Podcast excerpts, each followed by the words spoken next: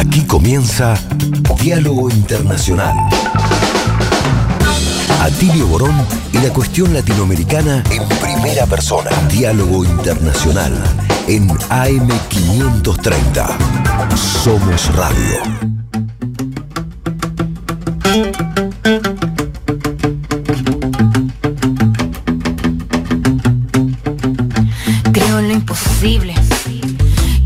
Locura más cuerda es buscar cómo ser libre. Creo en lo imposible.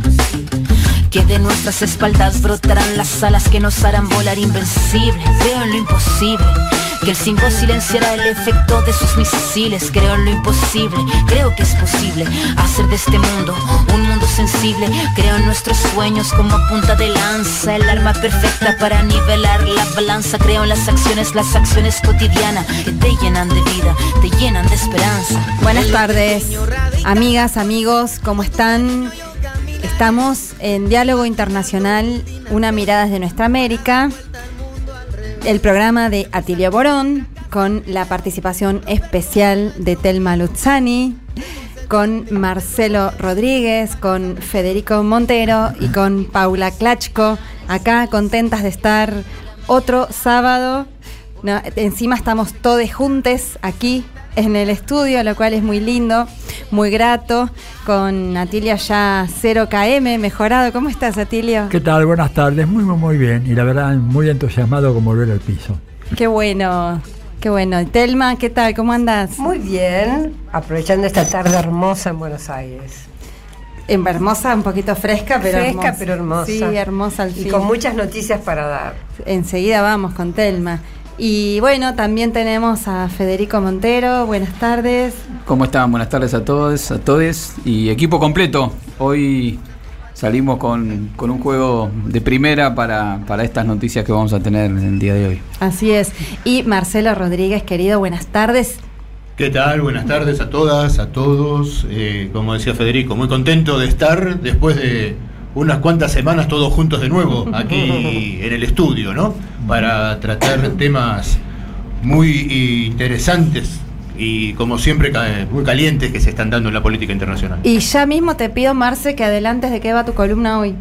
Hoy vamos a contar un poco lo que fue la conversación telefónica entre Xi Jinping y Vladimir Putin en el marco de la guerra en Ucrania y de distintos acuerdos y fortalecimientos en, en- de las relaciones entre China y Rusia que se vienen dando en estos momentos.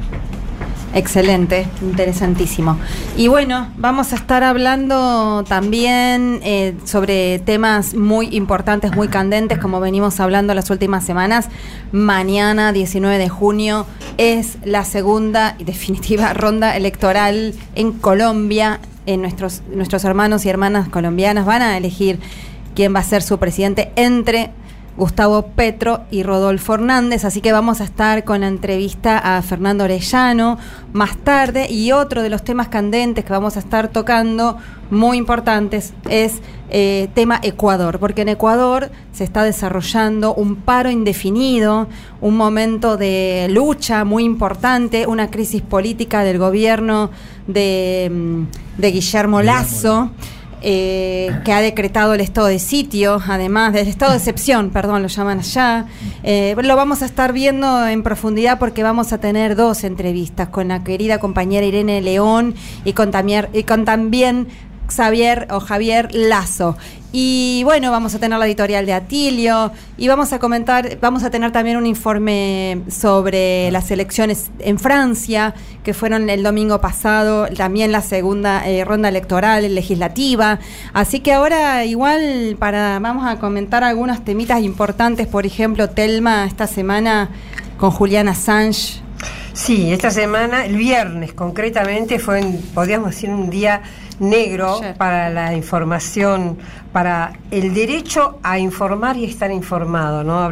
Porque hablar solo de libertad de expresión me parece que queda chico en este caso. Julian Assange, bueno, creo que casi todo el mundo recuerda que fue el que el fundador de WikiLeaks y a partir de WikiLeaks lo que hizo fue investigar una cantidad de documentos, algunos confidenciales, y darlos a conocer. Entre ellos más de 700.000 documentos. Muchos de ellos se los daba un, una un soldado, una soldada, Chelsea Manning, eh, entre ellos había un video que fue el que revolucionó todo, que se conocía como eh, asesinato colateral, un poco en juego, porque en aquel momento hay que recordar que cuando Estados Unidos bombardeaba algún lugar y se mataban civiles, o caían bombas sobre la embajada de China, o caían bombas sobre un hospital, decían que era un daño colateral. Entonces, este, este de asesinato colateral viene a cuenta porque aquel video, en aquel momento se veía un, entre otras cosas, un eh, helicóptero Apache de los Estados Unidos matando directamente civiles.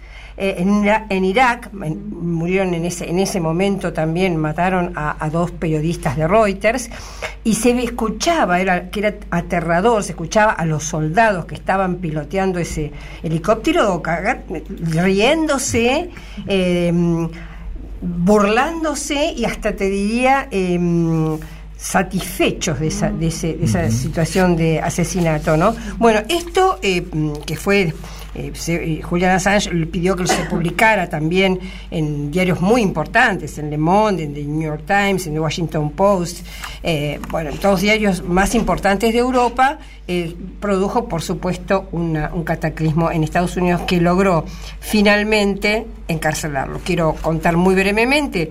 Eh, primero lo acusaron de delitos sexuales para tener alguna excusa, después cuando ya estaba en Londres eh, lo pidieron, eh, lo pedían prisión domiciliaria, en ese momento afortunadamente el presidente entonces de Ecuador, Rafael Correa, le dio asilo en la embajada ecuatoriana en Londres y allí estuvo hasta que lamentablemente cuando asumió y ganó la presidencia de Ecuador, Lenín Moreno, le revocó el asilo, eso fue el 11 de abril de 2019, y desde entonces se encuentra en una cárcel de máxima seguridad, la mm, cárcel de Belmarsh.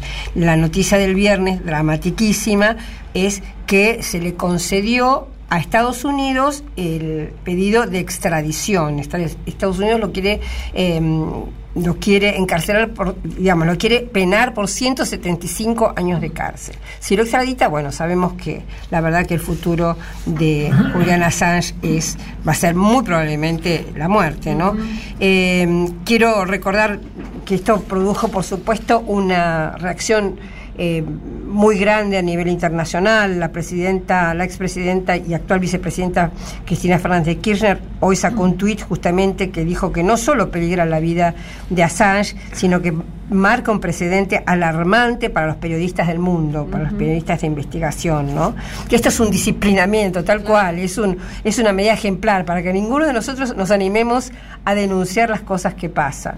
También Lula lo llamó héroe de la libertad por supuesto pidió la liberación, y Mélenchon, Jean-Luc Mélenchon, que mm. cuando comentemos las elecciones de mañana, del domingo mañana en Francia, si llega a ser primer ministro, dijo, si soy primer ministro, voy a darle la ciudadanía francesa a eh, Julian Assange como para salvarlo, ¿no es cierto? Bueno, nada, finalmente recordar que Assange también eh, habló, dio conocimiento de lo que hacía Hillary Clinton, que fue este, todo lo que se desató en Libia, él con 40.000 documentos probó cómo ella eh, hizo todo este operativo para matar a Gaddafi en Libia y también sabemos que ella lo la intención de ella era matarlo, ¿no? Mm, se escuchó un video que decía, claro, decía, no podemos atacar con un dron a ese tipo. Se escuchó eh, dicho por Hillary Clinton. Inmediatamente riéndose como loca, desaforada. Bueno. Importante para destacar que, esta complicidad que se construye entre Estados Unidos e Inglaterra en detrimento de, lo que ha sido el trabajo de Julian Assange no solo desnuda la, cuestión de, cómo actúa imperialmente Estados Unidos, sino también que ha sido una fuente de información para muchos países cuando se revelaron los cables que las embajadas de Estados Unidos eh, enviaban al Departamento de Estado donde se desnudaba la conducta de muchos empresarios, políticos de distintos países eh, de nuestra región y cómo eh, ellos, digamos, eran informantes, cuando no cómplices, de la política norteamericana en muchos países de la región, con lo cual, digo, el aporte que ha tenido este, eh, Wikileaks, el proyecto de, Julian Assange, no ha sido solamente, digamos, desnudar las características de, las guerras que ha llevado Estados Unidos, con, la, cobertura del tema de la democracia, etcétera, sino que ha, ayudado a la política de muchos países para identificar y caracterizar eh, cómo se conduce en la embajada norteamericana, en la injerencia concreta y lo que le dicen los políticos, los empresarios a los representantes de las embajadas norteamericanas cuando piensan que nadie los escucha. En la Argentina acá, acá nos muestra eh, Telma Argel Leaks. de este, Santiago Donel, ¿no? Un, gran libro y han, salido similares en otros países. Me parece que eso también hay que destacarlo, que es lo que está en juego y por eso es tan fuerte el castigo hacia Julian Assange. Yo marqué dos, para ser breve. Uno, Macri, el del libro Argen Leaks Santiago Donel, donde en el 2007 se, eh, aparece el cable donde la embajadora en aquel momento explica cómo eh, él fue a, directamente a presentar su oferta electoral a la Embajada de Estados Unidos, diciendo en el 2007 quiero ser presidente. Nos fue acompañado de Nicolás Caputo y aparece un facsímil de el, cable que la embajadora en aquel momento le mandó al Departamento de Estado. Y el otro es... lo aprobaron, parece.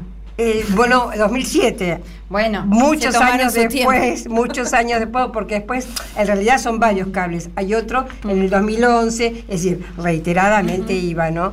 Y otro interesante es el de Massa, actual eh, jefe de la bancada de diputados, que bueno, tremendo, porque eh, lo que cuenta la embajadora eh, en, una cena, por ejemplo, voy a contar una, una pequeña cosita, ¿no? Llamó a Néstor de psicópata y cobarde y dijo que su actitud de matón en la política esconde una profunda sensación de inseguridad e inferioridad. Lo que dice este acá el libro, mm, el libro de Santiago Donel, pero relatado mm. de los cables que justamente dio a conocer Julian Assange, es este que era tal, tal la cantidad de crítica brutal de masa a, Kirchner, que era en aquel momento el presidente, en la Embajada de Estados Unidos, que la mujer de Massa le pateaba por abajo de la mesa para decirle, bueno, te está, se te está yendo la mano. Ay, ay, ay, Telmi. Y también está el libro de eh, Martín Becerra y Sebastián Lacunza, Wikimedia Leaks también, que habla de la relación de las corporaciones mediáticas de la Argentina con la embajada, como también directamente como operadores directos de la embajada y de relaciones varias. Bueno, en fin, em, vamos a seguir ahora hablando de otro tema que también estuvo sobrevolando, o mejor dicho, aterrizando en, en nuestra en nuestro país eh, de manera escandalosa, con operaciones varias de las derechas, eh, regionales, de la derecha local, de los medios también, estos mercenarios de la comunicación, Atilio, nos referimos al famoso avión. Eh, ¿Qué nos contás al respecto? Sí, bueno, realmente lo que puedo contar es que es una pena, eh, ¿verdad?, que después del brillante discurso que el presidente Fernández hizo en Los Ángeles, se produjera un incidente de este tipo que no es casual, ¿verdad? Esto creo que ha sido muy bien eh, manipulado por las agencias de inteligencia de Estados Unidos, este, pero algunos dicen también con la colaboración del Mossad, es posible porque trabajan eh, muy, conjuntamente ellos, pero lo, que realmente sorprende es que basta un llamado telefónico, basta un llamado telefónico de origen desconocido, porque ni siquiera Aníbal Fernández el otro día en la entrevista que le hicieron en Sensicuene pudo decir de qué oficina. Que puede haber sido un bromista con acento norteamericano o cualquiera, ¿verdad? Pero que un país responda en función de un llamado telefónico, detengo un avión, un avión que eh, había sido absolutamente, eh, había sido recibido cumpliendo con todas las normas legales y en donde se comprobó que lo que traían eran repuestos para la planta de Volkswagen acá en la Argentina y que eso paralice el avión. Durante ya, estamos más de una semana y además eh, poniendo, eh, retirando los pasaportes para todos los tripulantes del avión, un avión eh, que hace poco fue incorporado a la flota venezolana y que por lo tanto tiene todavía algunos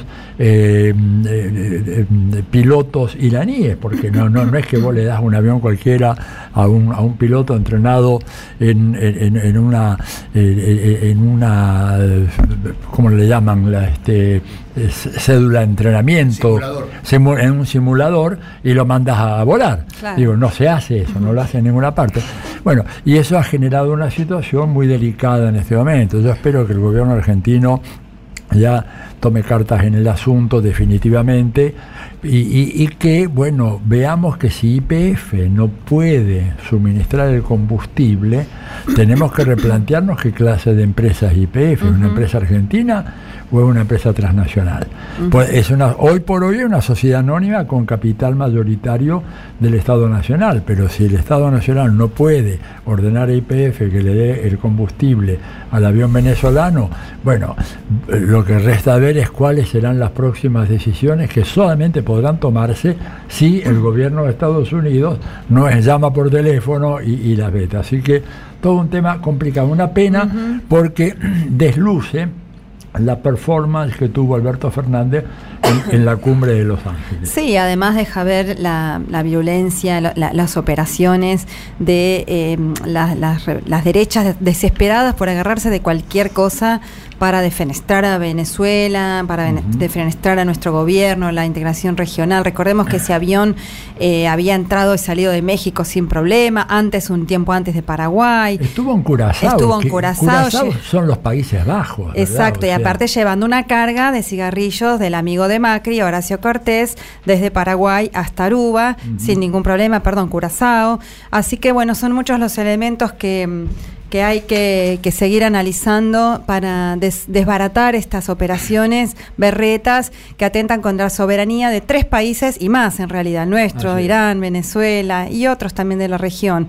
Y por supuesto contribuyendo a demonizar a estos otros países soberanos y a los ciudadanos y ciudadanas de cualquiera de esos países que son ciudadanos de países también soberanos. En fin, vamos a la tanda, enseguida volvemos a un separador. Diálogo Internacional. Hasta las 20 en AM530. Somos Radio.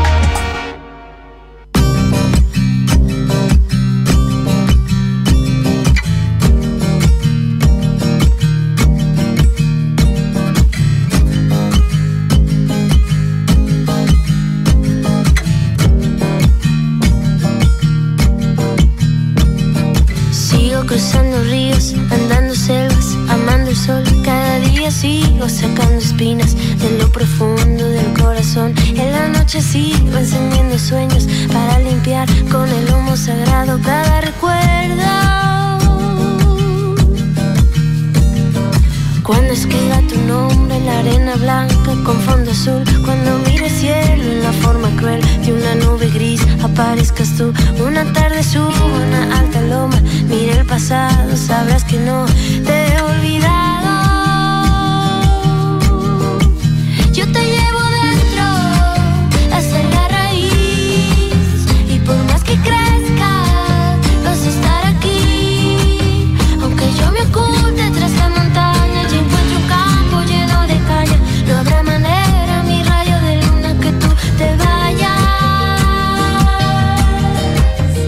Seguimos en Diálogo Internacional, una mirada de nuestra América y justamente en nuestra América desembarcamos porque eh, Federico Montero va a hacer su columna sobre este tema tan clave y estratégico de mañana, las elecciones, segunda ronda electoral en Colombia. Sí, vamos a conversar un poco sobre cómo fue esta última semana de previa a las elecciones. Para recordarle al público, llegamos a esta segunda vuelta con dos, dos candidatos, Gustavo Petro, que representa un histórico dirigente de la izquierda colombiana, eh, que representa al pacto histórico, una, un espacio, un movimiento político que, articula distintas expresiones de la izquierda, del campo popular eh, de ese país, con una expectativa importante. Eh, en la primera vuelta duplicó la cantidad de votos que había obtenido en la última presidencial. Eh, y que compite, llega al balotage con un, con un personaje que se coló en la segunda vuelta de manera un tanto inesperada, eh, Rodolfo Hernández, se presenta como un outsider de la política, como un crítico de, todo el sistema de representación establecido. Es un empresario multimillonario que ha hecho su dinero a partir de la especulación inmobiliaria y que ha construido una campaña intentando salirse de los lugares comunes para este, intentar eh, canalizar el descontento que existe en Colombia con una matriz de, de gobernabilidad que en las últimas décadas se basó en dos grandes ejes. Por un lado, el alineamiento internacional y la militarización del conflicto social en Colombia a través de la alianza estratégica con Estados Unidos, lo que fue las distintas versiones del Plan Colombia, etcétera. Y por otro lado, un, un modelo económico de fuerte cuño neoliberal que hoy tiene sumido a la, población colombiana en la pobreza, en las grandes desigualdades, eh, desigualdades no solo económicas, sino raciales, de género, una sociedad, no una sociedad violenta, un Estado violento que, digamos, asesina líderes sindicales, etcétera. Bueno, ese clima de descontento ha tenido distintas instancias de movilización. Previo a la pandemia, gigantescas movilizaciones en 2019, 2021 se recrudecieron por los efectos de la pandemia y lo que está en disputa es para dónde, para dónde se termina cristalizando esta idea de cambio, si tiene que ver con la agenda que propone Petro en relación a una profunda reforma económica y social del país o este cambio cosmético, esta idea de que los políticos son todos corruptos, este discurso por momentos antipolítico, con un fuerte contenido este, de, impacto en las redes sociales, con una campaña 4.0 que ha, que ha colocado a, este empresario que no tiene nada de nuevo, eh, intentando representar esa novedad y que las encuestas hoy lo encuentran muy parejo. Durante la semana se intentó un debate presidencial que Hernández logró escapar este, de manera bastante elegante. Sí, a eh, Miami, directamente. Y además se dio a conocer un video este, donde se lo muestra a Hernández con su hijo disfrutando de una, de una fiesta en un yate con empresarios que, se dice o se, se, asigna su pertenencia a la filial colombiana del laboratorio Pfizer, que luego lo desmintió, etcétera. Pero bueno, rehuyendo al debate público, instalando una campaña centrada en la segmentación del público a través de la política de los algoritmos, este, con toda esta dinámica de WhatsApp, etcétera, intentando segmentar el público con discursos por momento contradictorios. En ese contexto, Petro hizo un llamado durante la semana, un mensaje que, a lo que nos vamos a referir brevemente, donde por un lado estableció cuál es la naturaleza del cambio que él pretende para Colombia y por otro lado una serie de compromisos para tratar de mitigar el miedo y el cuco que se ha construido alrededor de, de Petro, como si llegara el comunismo y le va a sacar la casa a la gente le va a sacar los hijos a, las madres. Entonces Petro tuvo un, discurso hacia, hacia el pueblo colombiano que, vamos a escuchar el primer audio ahora. Sé que las campañas de odio y de mentiras que han infundido por tantos años sobre mi persona habrán dejado sus dudas. Es por esto que hoy les hablo mirándolos de frente para dejarles un compromiso de cumplir a cabalidad con mi plan de gobierno las cinco garantías fundamentales e innegociables que vendrán con este cambio. Bien, son cinco garantías que él propuso, entre otras cosas, garantizar que no va a haber una reelección, por otro lado, una serie de compromisos con el sistema institucional, tratando de mitigar, como decía, esto, este cuco que se ha tratado de instalar respecto de qué es lo que puede representar su llegada al gobierno. Pero también tuvo un párrafo fuerte en relación al tema económico y cómo, cómo lidiar con el problema de las desigualdades en el país. Mi gobierno trabajará sin descanso para superar la crisis económica y social que estamos heredando lo haremos con austeridad y con buenas políticas, sin poner más peso sobre los hombros de la ciudadanía que demasiado han tenido. Bien, con un fuerte eje en lo económico, la necesidad de cambiar el, modelo económico y finalmente una apelación a, los distintos sectores sociales que han sido este, objeto de la persecución y de la exclusión durante estas décadas de gobiernos neoliberales en Colombia, a los que Petro apeló eh, en virtud de, orientar qué significa el cambio para cada uno de estos sujetos que son la base de su apelación para esta segunda vuelta.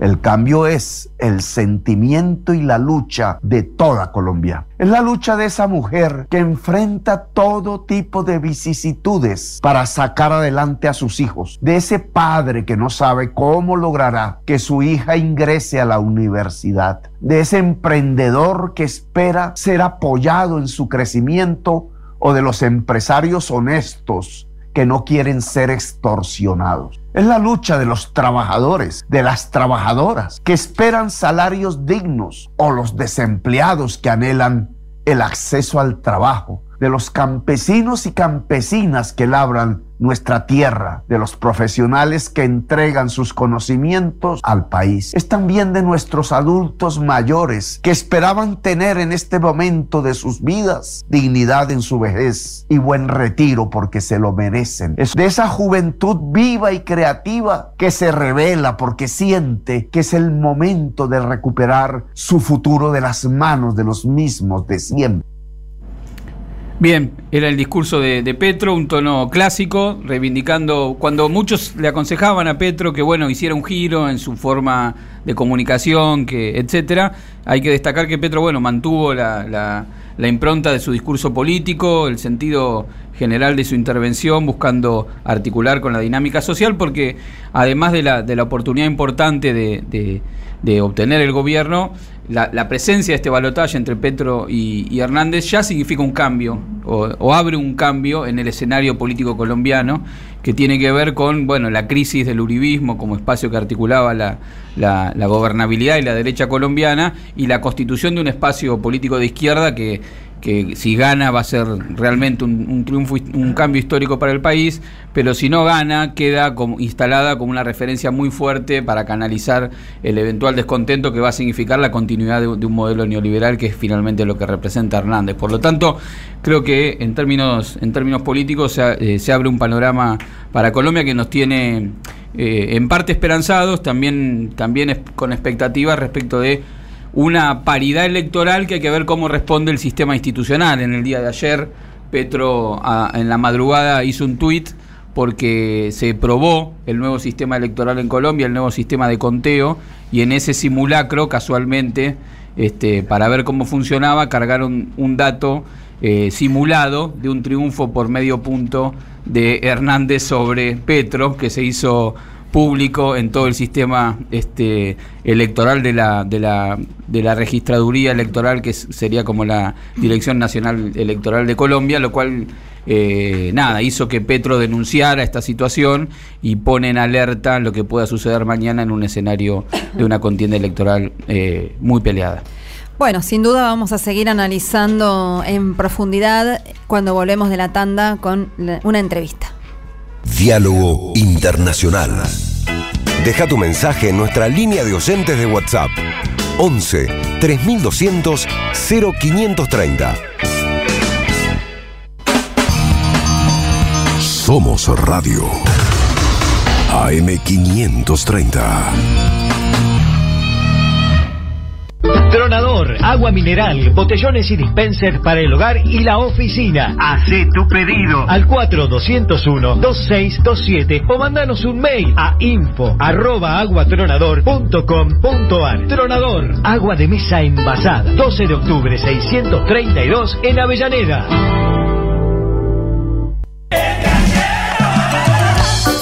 Mucho mejor que comprar bolsas herméticas es hacer herméticas todas las bolsas. Con Cangrejito, el único broche cierra bolsas que sella herméticamente bolsas, paquetes, sachets y tetrapacks. Conocelo y conseguilo en cangrejito.com.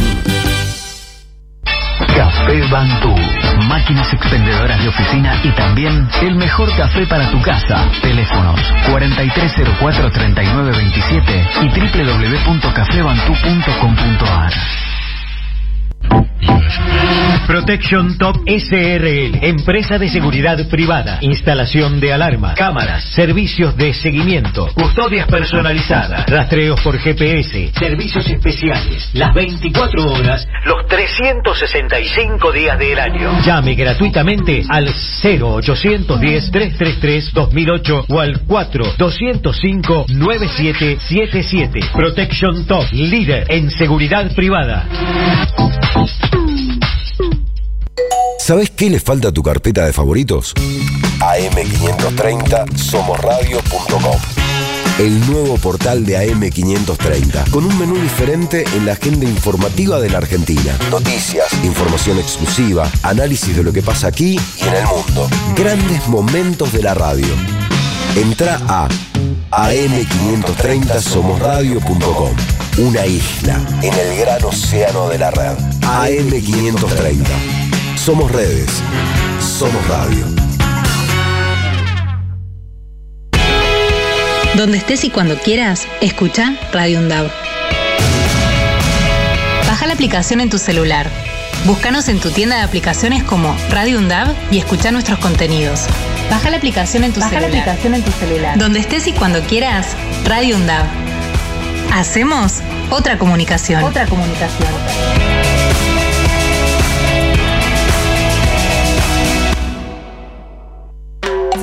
Diálogo Internacional. Atilio Borón y la cuestión latinoamericana en primera persona.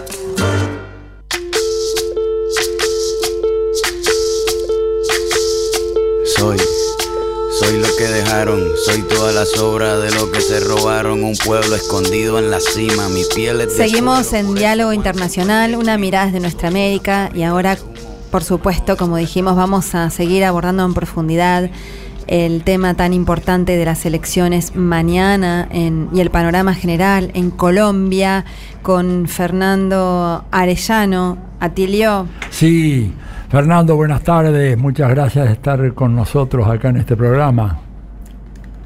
Gracias, Atilio, para ti, eh, para las compañeras y compañeros de la mesa de trabajo y para tu selecta audiencia. Bien, yo antes de que nada quiero decir que Fernando Arellano es un agudo observador de la realidad no solo eh, colombiana, sino latinoamericana, y que dirige una página web que es cronicon.net a la que recomiendo eh, a nuestros oyentes y oyentas, ¿verdad?, que incursionen en esa página porque van a encontrar información muy, muy buena. Bueno, dicho esto, Fernando, a ver, no, ¿qué no pasa? te escucho bien. ¿No me escuchas bien?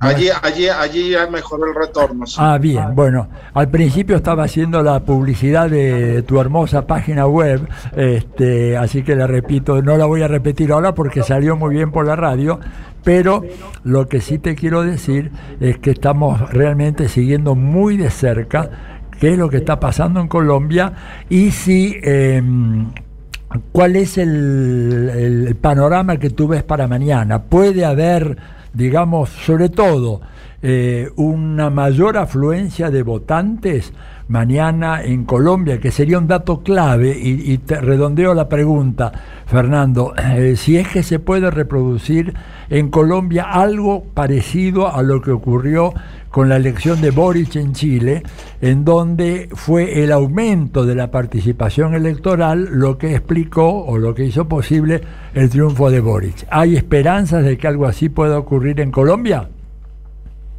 Sí, hay esperanzas de que algo así como en Chile eh, pueda ocurrir en Colombia.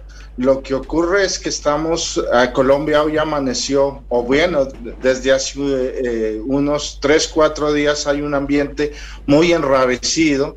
Es muy probable, es un hecho prácticamente que se va a incrementar la votación, eh, pero como reseñaba, reseñaba el compañero que hizo la nota que nos antecede, eh, pues eh, hoy eh, el, candidato presidencial eh, Gustavo Petro denunció ya el fraude, el fraude descarado por parte de la registraduría, lo cual se veía venir porque desde hace una semana y media el presidente, el presidente Duque, el impresentable presidente Duque, ha venido desarrollando actividades tendientes a favorecer eh, abiertamente y, y, sin disimulo al candidato de la ultraderecha, el señor Rodolfo Hernández, hasta el punto que hay eh, indicios muy serios de que se, reunieron en, en su domicilio en Bucaramanga que el presidente Duque de manera secreta viajó a Bucaramanga a reunirse con, con Duque, pero además eh, al mismo tiempo el registrador nacional del Estado Civil, eh, que es el, encargado, pues, a través de su entidad eh, de escrutar la votación de estas elecciones, prácticamente conminó a Gustavo Petro a aceptar eh, los resultados. E igualmente lo hizo Duque de manera abierta y desembosada. Entonces, eh, la situación que se vive hoy es un ambiente en, rariz, en, eh, ¿qué te diría? está muy raro el, el, ambiente, se siente mucha, mucha tensión y por supuesto hay una incertidumbre por lo que pueda eh, pasar mañana y, y, todo dependerá del resultado. Pero en estos... Sí, dime una cosa, en esta última semana eh, Hernández eh, cometió, a mi juicio, dos errores muy, muy serios. El primero, tratar de evadir la posibilidad de un debate. Primero dijo que sí, después que no, después impuso condiciones absurdas, finalmente no hubo tal debate. Y segundo, la, la fiestita que hizo ahí en un yate en la zona de, no sé, cercana a Miami. ¿Crees que eso puede haber tenido algún impacto en el sector no te digo eh, independiente, pero bueno, la gente que de alguna manera todavía estaba indecisa eh, y que pudiera inclinar su voto a favor de Petro? Efectivamente, efectivamente, el, el, el, video que es del 21 de octubre del año pasado, eh, en el cual se ve pues en una fiesta pagada a, por, por, por, lo que se ha podido establecer hasta el momento, porque la eh, pagada por la transnacional Pfizer, porque la transnacional Pfizer no ha rectificado, parece que es eh, eh, una, una fiesta organizada por esta, eh, este laboratorio farmacéutico que tiene muchos intereses comerciales en, en, Colombia. Y ese, ese video más la corrida de Hernández a la, al, al, debate planteado o exigido por una tutela judicial eh, y eh, eso eh, básicamente ha generado dos cosas. Una, primero, que muchos sectores de la derecha, mucha, mucha gente de la derecha haya decidido votar en blanco. Y dos, que la derecha vergonzante en Colombia que se disfraza de centro haya realizado ayer viernes un acto en el cual se adhiere eh, se adhiere a, Petro. Eh, ¿Qué te diría yo? Obviamente eh, es, lo más sensato de ese, de ese sector de la derecha, pero al mismo tiempo lo que busca esa derecha que se disfraza de centro, en la cual están dos expresidentes impresentables de Colombia, es lo, lo, que siempre ha perseguido, lograr consensos inmovilizadores eh, y por eso lo disfrazan con acuerdos, acuerdos de, eh, de unidad nacional o acuerdos nacionales y nos recuerda el funesto Frente Nacional de los años eh, 60 eh, que, que, que, condenaron a Colombia a 16 años eh, de antidemocracia total. Entonces, claro, uno entiende que la segunda vuelta polariza más a, una, a un país, el balotaje es eso, y pues en, en, este caso Petro tampoco puede rechazar esos, eh, esos apoyos. Eh, pero obviamente eh, si gana Petro, vamos a ver que, o aspiramos que no sea preso de ese centro político que es una derecha vergonzante, pero respondiendo a tu pregunta, claro, son consecuencias que ya se pueden palpar, digamos, las las metidas de pata de Hernández, los videos, eh, la forma de expresarse. Pues estamos, tú sabes que estamos ante, ante la máxima expresión de la ramplonería en el caso de Hernández, ¿no? Muy bien. Paula. Eh, sí, ¿qué tal, Fernando? ¿Cómo estás? Te quería consultar, hay un montón de cosas que te queremos preguntar, porque tantas cosas las que están pasando en Colombia, pero empiezo por esta. Eh, seguramente este candidato de la derecha ha surgido así bastante de im- imprevistamente, pasando a la segunda vuelta, mejor dicho, de manera casi imprevista, porque no era el primer, el plan A de la derecha, sino tal vez el plan B o C, pero eh, ahora sí eh, recoge el guante del uribismo y tiene todas esas características payasescas y demás. Seguramente, y hay artículos que así lo están mostrando, como decía antes Federico, lo, ayudó la dictadura del algoritmo y utilizó. Eh, e- esa- esas operaciones para segmentar lo que eh, alguna parte, partes de la ciudadanía colombiana quería escuchar para hacer su campaña. La pregunta es, Gustavo Petro, el pacto histórico, pudo también eh, hacerse de campañas no con mentiras, como usa la derecha, pero sí con nuestras verdades, con nuestras banderas, pudo también eh, efectuar una campaña de este tipo, más allá de su estilo, como decía también Telma. em, no, Federico, perdón, tradicional, de estadista, de toda la sabiduría que muestra siempre. Eh, ¿qué, herramientas usa para llegarle, en todo caso, en esta segunda ronda a poder tener chances mañana?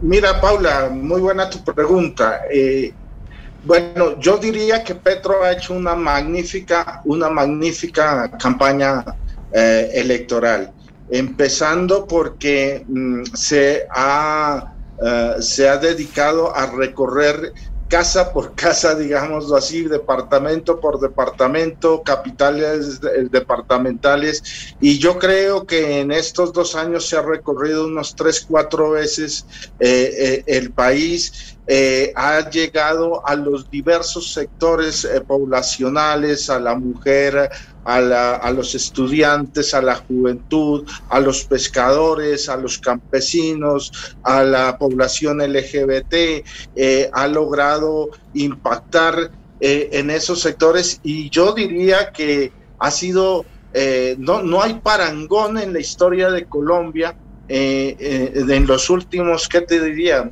No hay referente de una campaña tan, eh, eh, tan atractiva como la que ha desarrollado, eh, ha desarrollado Petro hasta el punto de que me atrevería a decir que ha despertado, digamos, el anhelo de cambio. Gracias a él y, por supuesto, a Francia Márquez, ¿no? La, la compañera eh, de fórmula, la vicepresidencia, que ha suscitado también la atención y el entusiasmo de amplios sectores poblacionales, pero pobla- eh, sectores poblacionales marginados.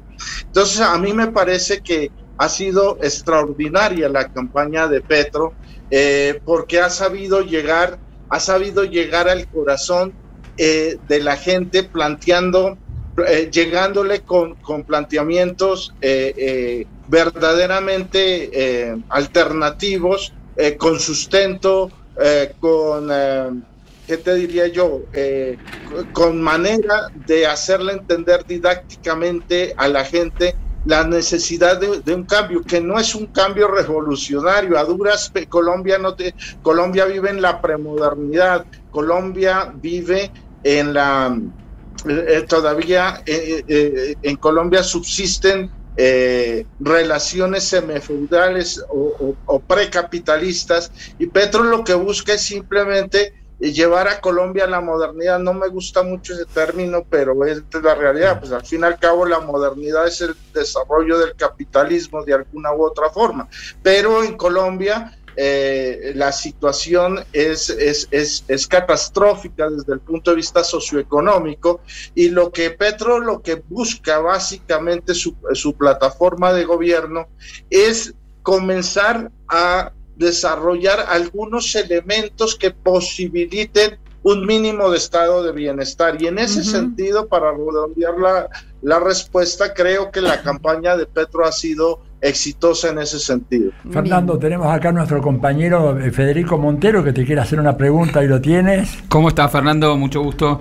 Eh, la pregunta son dos cuestiones en realidad. La primera, con esta, con esta cuestión de, de- Hernández tratando de, capturar la idea de cambio, me llama la atención eh, la vicepresidenta, la candidata vicepresidenta que postula que postula eh, Hernández, porque también es una afrocolombiana que, claro, por supuesto no tiene la historia de militancia, la historia de lucha y el reconocimiento por parte de las colectividades, es una profesora, tengo entendido que no era conocida en la política, pero como hay un intento por parte de, Hernández de capturar lo que son las demandas históricas del pueblo colombiano a partir de representaciones más vacías de contenido. Pero bueno, finalmente también hay ahí una mujer este, de origen afrocolombiano. Entonces, ¿cómo intenta, por un lado, cómo se interpreta esa, ese intento de capturar esta voluntad de cambio por parte del pueblo colombiano a través de la construcción de estos recién llegados a la política y capturar esas demandas, por un lado. Y por otro lado, cómo esto fue potenciado, que se ha hablado mucho en esta semana,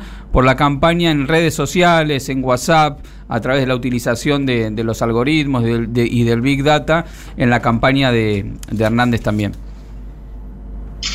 A ver, en cuanto a Marlene Castillo, la, aspirante eh, o la fórmula vicepresidencial de Hernández, pues nadie la conoce, ¿no? O sea, en, es, es, es, una sorpresa, no tiene ninguna, ninguna eh, referencia en cuanto a trabajo político, en cuanto a trabajo social, porque a, a diferencia de Francia Márquez, Francia Márquez se ganó eh, la, la, la, posibilidad de ser opción vicepresidencial de Petro por su trabajo, no obstante que los gringos lo han querido contar, eh, le han dado un premio medioambiental a Francia, pero no se ha dejado contar, eh, su, su organización social ha sido financiada en algunos proyectos por la USAID, pero ha tenido en ese sentido, y hay que reconocerlo, digamos, una actitud independiente frente al, a, la USAID y al, al, premio eh, medioambiental eh, Goldman.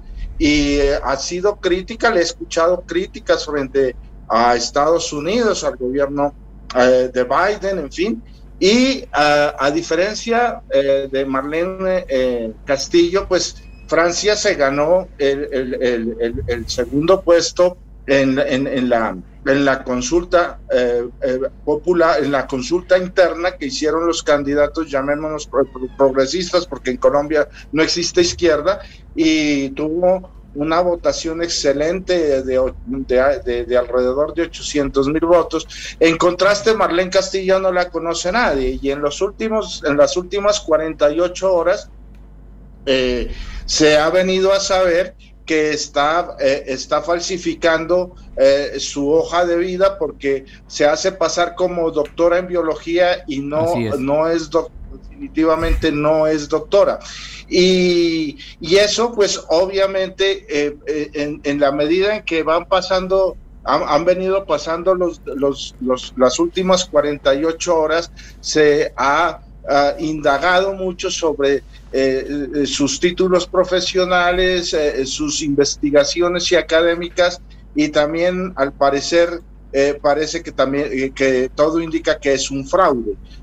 lo cierto es que evidentemente la campaña en un principio, porque ya no en esta última etapa, en un principio la campaña de, de Rodolfo Hernández estuvo marcada fundamentalmente eh, gracias a la utilización de las redes sociales y por supuesto bajo la dirección de su eh, marketinero principal, que es un argentino, Ángel Becasino, eh, que es una especie de, de Jaime Durán Barba, que ha hecho personajes funestos como, como, como Macri en la Argentina y que en Colombia Becasino eh, pues ha proyectado una imagen eh, eh, fresca, pero que resultó todo, todo lo contrario y que también como, como Macri, Hernández es, es un, un, esperpento, ¿no? Es una, una, una expresión de la, de la máxima expresión de la ramplonería.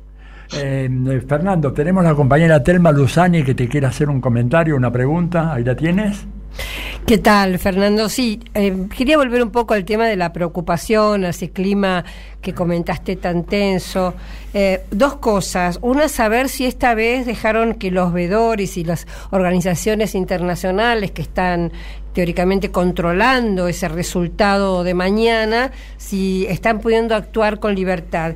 Y la segunda, vinculada justamente a los resultados, porque yo he leído en diarios... Eh, eh, colombianos que por supuesto intentan sembrar el miedo, que puede haber disturbios cuando se conozcan los resultados. Entonces quería saber, Fernando, cuánto hay de verdad en eso. Te agrego, puede haber. a tu pregunta, que también la Embajada de Estados Unidos en Colombia lanzó como una alerta a los ciudadanos estadounidenses por estos posibles disturbios, ¿no?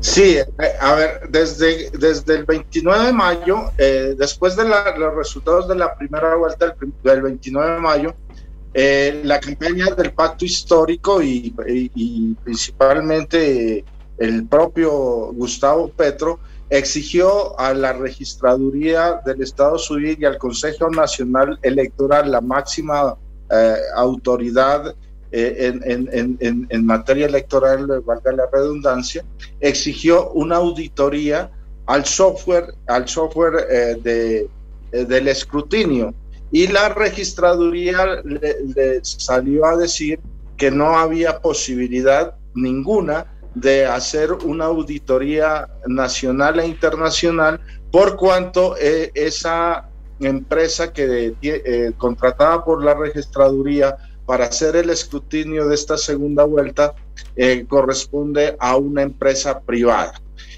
y lo que sucedió a, las primeras horas de, hoy, tipo una, dos de la mañana, eh, es eso, ¿no? Que la, eh, la registraduría eh, muestra en su, en su portal eh, y, prácticamente unos resultados que eh, supuestamente son un simulacro y esta mañana cuando la campaña de Petro va a hacer el reclamo le dicen que no, que ese es un simulacro que ha hecho eh, la, la, empresa prima, la empresa privada, pero que de ninguna manera se trata de un fraude. Para muchos, para muchos es, es la prefabricación del fraude de mañana. Ahora, eh, sí es posible que si, eh, a ver, sí es posible que haya disturbios eh, o haya un estallido social, sí es evidente el fraude. Colombia está a puertas de, de, una situación muy grave, de irse al desbarrancadero, porque con, con un, un, un, un como el de Duque, con un establecimiento, un establishment podrido, con una, eh, con una clase dominante delincuencial, eh, ya la gente o buena parte de los 20, 22 millones de, electores que, van a participar mañana, eh, di, tú el 50, el 48% eh, ha despertado y como yo les decía en antes, hay en Colombia en este momento un, un, despertar y un anhelo de cambio. Y es la primera vez, bueno, digamos, es la segunda vez, porque hace cuatro años también Petro eh, generó, digamos, una amplia expectativa y un gran apoyo electoral. Es la, la, segunda vez en, esta oportunidad que Colombia tiene eh, la posibilidad cierta de... Eh, de estar entre la verdadera opción de cambio y o, irse al abismo con Hernández. No es que uno sea no es que uno sea petrista ni que sino que esa es la realidad.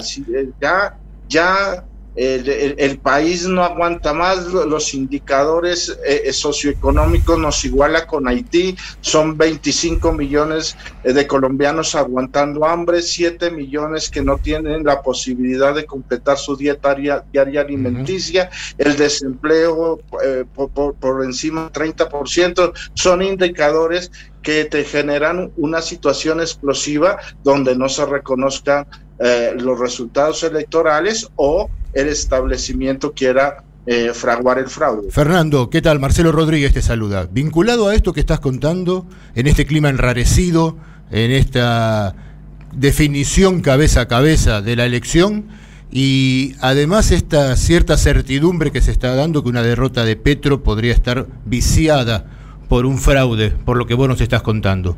¿Cómo ves en el pueblo colombiano la posibilidad de organizadamente movilizarse tanto para sostener un triunfo de Petro como para resistir a un intento de fraude por parte de la derecha colombiana? Es, una, es, es muy pertinente tu interrogante. Eh, mira, eh, Colombia tenemos que partir de, de esta, de, esta premisa. Colombia es una sociedad cuyo etos es conservador, es de derecha, atravesada eh, por la influencia de una iglesia católica y de una, eh, de una clase dominante endogámica, miserable, criminal, asesina, Mm, y que además eh, es el enclave de los, es un enclave de los Estados Unidos, enclave militar y enclave económico. Eh, es, eh, es, digamos, una colonia norteamericana incrustada en, en la esquina de Sudamérica. Eso por un lado. Dos, es así, ese etos conservador ultracatólico de Colombia ha llevado a que eh, eh, en el país eh, en 2016 se haya votado mayoritariamente no contra el, el, el contra no no al, al, al, plebiscito no al acuerdo de paz que eh, que se realizó a través de un plebiscito. Y dos años después la olla alcaldesa de Bogotá en ese entonces senadora impulsó un estatuto eh, anticorrupción y, y tampoco el pueblo colombiano salió a, votar mayoritariamente para respaldar en una consulta popular eh, eh, ese estatuto anticorrupción. Entonces, si es una, es, es, una, eh, es una sociedad imbuida e influenciada, además por las cloacas, por la cloaca mediática de la derecha, y por sectores religiosos y cristianos ultraconservadores, eh, todo puede, puede pasar. A eso agrégale tú eh, que toda esta, esta mm, este, este sector mayoritario electoral y políticamente que ha gobernado por más de 200 años al país tiene en este momento el poder. Entonces podríamos estar repitiendo en el caso eh, de que se le virlen la, las, las, elecciones, a, la, se le virle la victoria a Gustavo Petro, podríamos estar eh, eh, en presencia de un estallido social como fue. Eh, como fueron los paros de 2019 y 2021, porque además hay una juventud desesperanzada, que no tiene futuro, que no tiene nada que perder y está decidida a, a, lanzarse a, a, la calle, a protestar y ya sabemos eh, cómo, cómo responde el, el, el, el, gobierno de ultraderecha de, de, de este títere de, de, Uribe, que es Iván Duque. Fernando, eh, mira, eh, perdónanos, pero se nos fue el tiempo totalmente. La verdad que es fascinante la cuestión de Colombia, estamos nosotros siguiendo todo y la verdad que ha sido una presentación extraordinariamente rica la tuya. Seguiremos en contacto las próximas semanas, seguramente próximo fin de semana o después, para analizar el resultado de las elecciones. Así que te damos un gran abrazo, te despedimos ahora, discúlpanos la forma abrupta, pero tenemos un programa cargadísimo de temas, ¿ok? Muchísimas gracias, Fernando. Gracias a ustedes y feliz tarde. Un abrazo. Gracias, gracias. abrazos. Diálogo Internacional con Atilio Borón. Somos Radio. AM530. Tronador, agua mineral, botellones y dispensers para el hogar y la oficina. Hacé tu pedido al 4201-2627 o mandanos un mail a info arroba aguatronador.com.ar. Tronador, agua de mesa envasada. 12 de octubre 632 en Avellaneda. No hay nada más lindo que ver a tus hijos felices. Por eso yo elijo fideos Marolio, que le dan sabor y frescura a las alegrías de todos los días. Espagueti, rigati, moños, tirabuzón. Mamá, te amo. Marolio, una de las marcas más elegidas por los argentinos. Es tiempo de escuchar. Es tiempo de hablar. Es tiempo de parar. Es tiempo de avanzar. Es tiempo de resistir. Es tiempo de ser libres. Hace cinco años recuperamos un medio pensado y administrado por sus trabajadores y trabajadoras. Somos dueños de nuestro diario porque somos dueños de nuestras palabras. Tiempo argentino. Es tiempo. Asociate a nuestra comunidad www.tiempoar.com.ar. Café Bantú. Máquinas expendedoras de oficina y también el mejor café para tu casa. Teléfonos 4304-3927 y www.cafebantú.com.ar. Protection Top SRL, empresa de seguridad privada, instalación de alarma, cámaras, servicios de seguimiento, custodias personalizadas, rastreos por GPS, servicios especiales, las 24 horas, los 365 días del año. Llame gratuitamente al 0810-333-2008 o al 4-205-9777. Protection Top, líder en seguridad privada. Maxi Consumo es el supermercado mayorista que elegís y confías. Siempre trabajamos para darte lo mejor. Atención personalizada, el mejor surtido y variedad con todos los medios de pago. Maxi Consumo crece en todo el país, siempre junto a vos. AM530. Somos cultura. Somos radio. Toma aire. Donde estés y cuando quieras, escucha Radio Undab. Baja la aplicación en tu celular. Búscanos en tu tienda de aplicaciones como Radio Undab y escucha nuestros contenidos. Baja la aplicación en tu Baja la celular. aplicación en tu celular. Donde estés y cuando quieras, Radio Undab. Hacemos otra comunicación. Otra comunicación.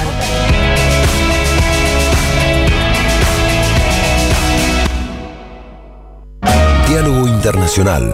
Hasta las 20 en AM530. Somos Radio. Si preguntan quién soy, qué llevo a dónde voy, de Tierra Santa. Soy de donde nací, donde voy a morir, mi Tierra Santa.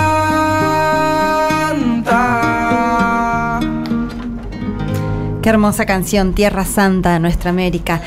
Pero aquí estamos en diálogo internacional y como es un diálogo internacional, este programa de Atilia Borón con su equipo, ahora vamos a escuchar la columna de Marcelo Rodríguez. Sí, bueno, esta semana hubo un llamado telefónico muy importante en la política internacional por sus repercusiones, que es el que mantuvieron el presidente de China, Xi Jinping, y el presidente de la Federación Rusa, Vladimir Putin. Eh, en ese diálogo, eh, Xi Jinping le expresó a, a Putin que Moscú cuenta con el respaldo de Beijing en materia, en materia de soberanía y seguridad. Sabemos la implicancia que tienen estas declaraciones en el contexto de la guerra que se está llevando adelante en Ucrania, pero también esta semana se está llevando adelante el 25 Foro Económico Internacional de San Petersburgo. Un encuentro en el cual, pese a todos los intentos que realizó Occidente por aislar a Rusia, está contando con la participación de delegaciones de cerca de 40 países de todo el mundo. En ese foro económico de San Petersburgo, eh, el ministro de Asuntos Exteriores de Rusia, Sergei Lavrov, había denunciado esta semana también que todos los esfuerzos actuales de Occidente tienen como objetivo contener el mundo multipolar. Y señaló que la actual situación en Ucrania tiene que ver solo con, no solo con ese país, sino con el orden mundial y el lugar que cada Estado ocupará en él.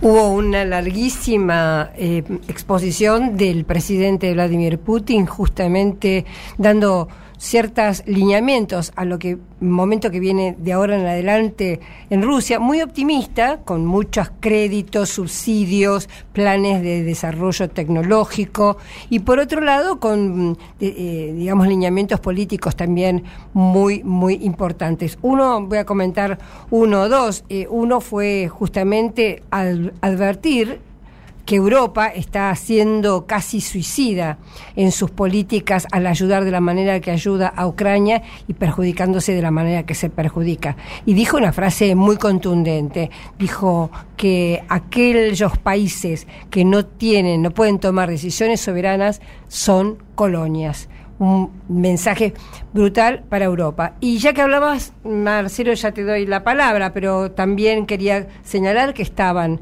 los representantes de Nicaragua, estaba Daisy, em, la vicepresidenta de, de Venezuela y también de Cuba. Daisy Rodríguez. Daisy Rodríguez. Y una muy importante participación del embajador de Brasil. Así es. Así es, como dice muy bien Telma, es la continuidad de los debates que se están dando en el foro Económico Internacional de San Petersburgo.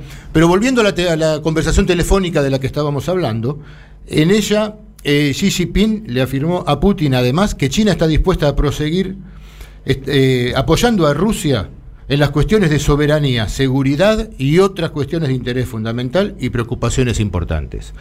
Eh, no es casual, cuando muchos dudaban cuál era la posición de China, ¿no? por esta, esta posición cautelosa que tenía el gobierno de China, a veces los gestos hablan mucho más que, mil palabras. Y estas declaraciones no solo eh, son palabras dichas eh, al aire, sino que esa cooperación económica y comercial está constantemente en crecimiento entre China y la Federación Rusa. Y por ejemplo, estos días se ha inaugurado el puente carretera transfronterizo Jaige Blagoveshchansk, perdón la, pronunciación del, del ruso, ¿no? que ha sido abierto al tráfico y es uno de los puntos de contacto entre la Federación Rusa y la República Popular de China más importantes para el comercio y, el intercambio entre ellos. ¿no? Eh, por eso en, esta conversación, Xi Jinping y Putin acordaron ampliar la cooperación en los campos energéticos, financiero, industrial, de transportes y otros, y dijeron eh, hacer esto teniendo en cuenta la situación económica mundial se ha complicado debido a las sanciones ilegítimas de Occidente. Otro dato importante que estuvieron charlando es el desarrollo de las relaciones militares y técnico-militares en el contexto de guerra del que estamos hablando, y el acuerdo en construir un sistema de relaciones internacionales verdaderamente multipolar y justo. Ahora, no es esta conversación algo que podamos tomar aislado de un proceso de cooperación y de relaciones cada vez más fuertes entre la República Popular China y la Federación Rusa, que al entender de muchos analistas tiene un punto fundamental el 4 de febrero del año 2022, cuando se, da a conocer la declaración conjunta de la Federación Rusa y la República Popular China sobre las relaciones internacionales entrando en una nueva era y el desarrollo sostenible global. Ese es el título completo de esa declaración del 4 de febrero del 2022, que es una verdadera hoja de ruta de cómo imaginan China y Rusia el nuevo orden mundial y multipolar. ¿no? Una declaración que hay que recordar en línea con lo que hablaron en esta conversación telefónica. Hablaba que las partes se apoyan firmemente para la protección de sus intereses fundamentales, la soberanía estatal y la integridad territorial. El conflicto hoy en Ucrania y las provocaciones constantes que está sufriendo la República China sobre Taiwán. ¿No? También hablaban de oponerse a los intentos de fuerzas externas de socavar la seguridad y estabilidad en sus regiones adyacentes comunes. Para en otro punto, en febrero del 22, decir que tanto Rusia como China se oponen, se oponen a una mayor ampliación de la OTAN y piden a la Alianza del Atlántico Norte que abandone los enfoques de guerra fría que venía sosteniendo y, advertían que se mantenían muy atentos al impacto negativo de la estrategia del Indo-Pacífico de Estados Unidos sobre la paz y la estabilidad de la región. Así que eh, estamos ante un proceso de un bloque que se está conformando entre Rusia, China y otros países de la región, los países vecinos, como se suele decir eh, cuando se habla del Asia-Pacífico. Eh, y que, como dijimos en algunos informes anteriores, lo que está sucediendo en Ucrania la agresión con la expansión de la OTAN eh, sobre las fronteras rusas tiene que ser también analizada en, una, la, en la agresión a uno de los principales socios del verdadero enemigo que está amenazando la hegemonía estadounidense, que es atacar a Rusia para, por elevación, tratar de debilitar su relación con la República Popular China. Diálogo Internacional en Venezuela, en la Radio del Sur. Los martes, 3 pm. Escuchanos en las emisoras FM de Caracas, La Guaira, Valencia, Barquisimeto, Trujillo, El Tigre, Calabozo, Rubio y Palmira. Diálogo Internacional en la Radio del Sur.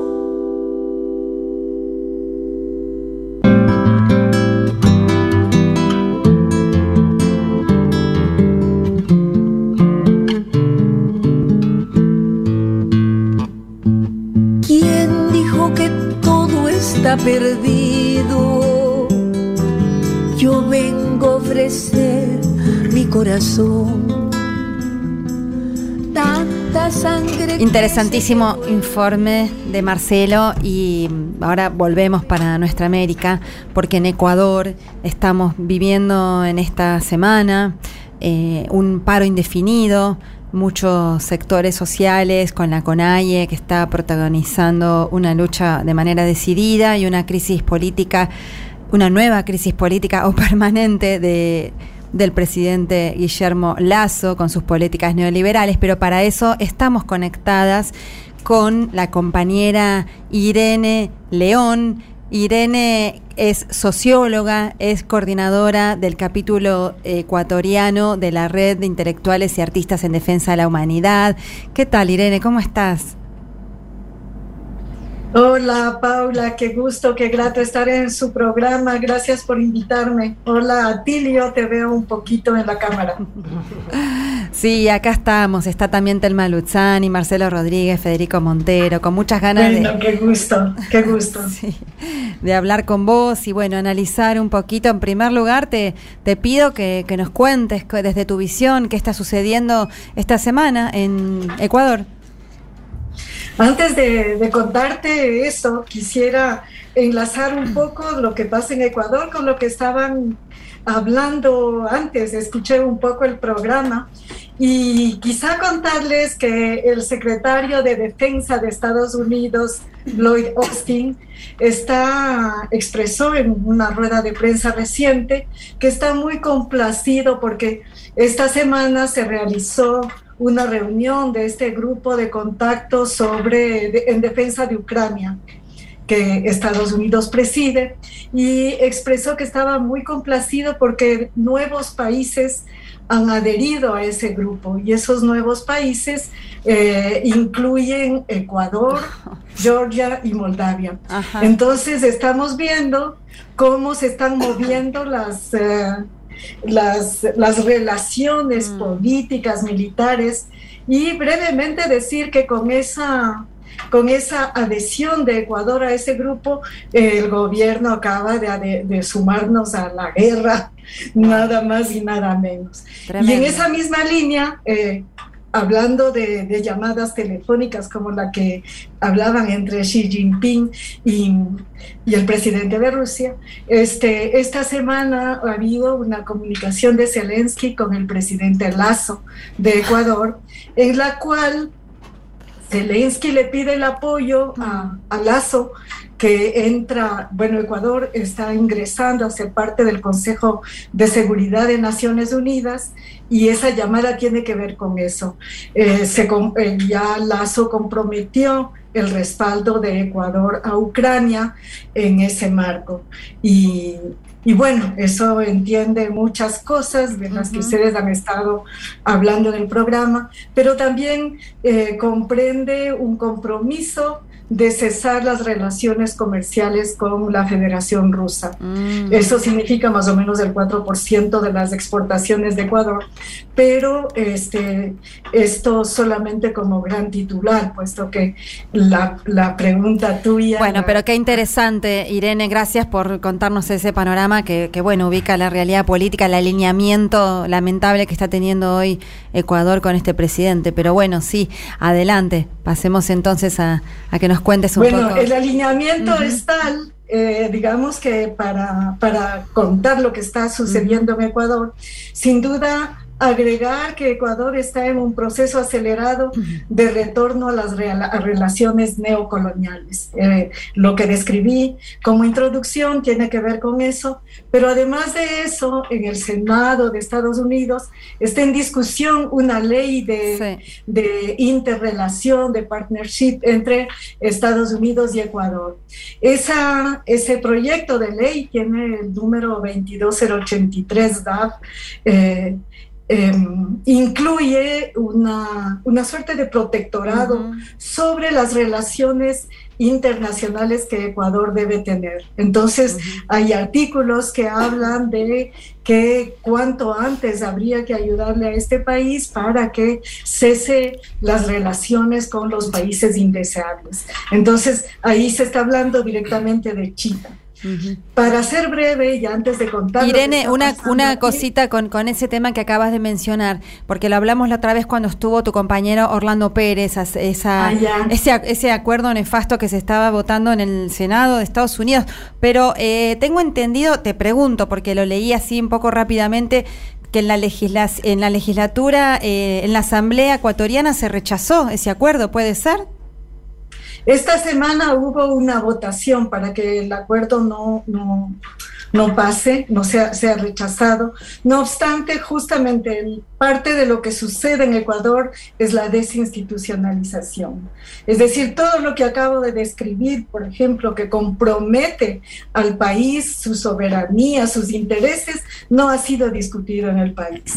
Eh, en la Asamblea, por ejemplo, no conocemos que ha habido una discusión o, un- o una decisión sobre esta adhesión de, de Ecuador a la OTAN y a sus compromisos. Eso está haciéndose de modo bastante autocrático por el Ejecutivo, como ha sucedido en, en- las relaciones interinstitucionales entre la Asamblea Nacional y las otras instituciones del país. Aquí tenemos cinco funciones que son los poderes del Estado y prácticamente ninguna está teniendo el protagonismo que tiene el Ejecutivo.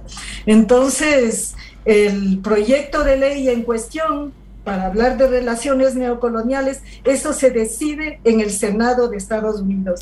Es, un pro- es uno que ha propuesto, que se ha propuesto en ese escenario.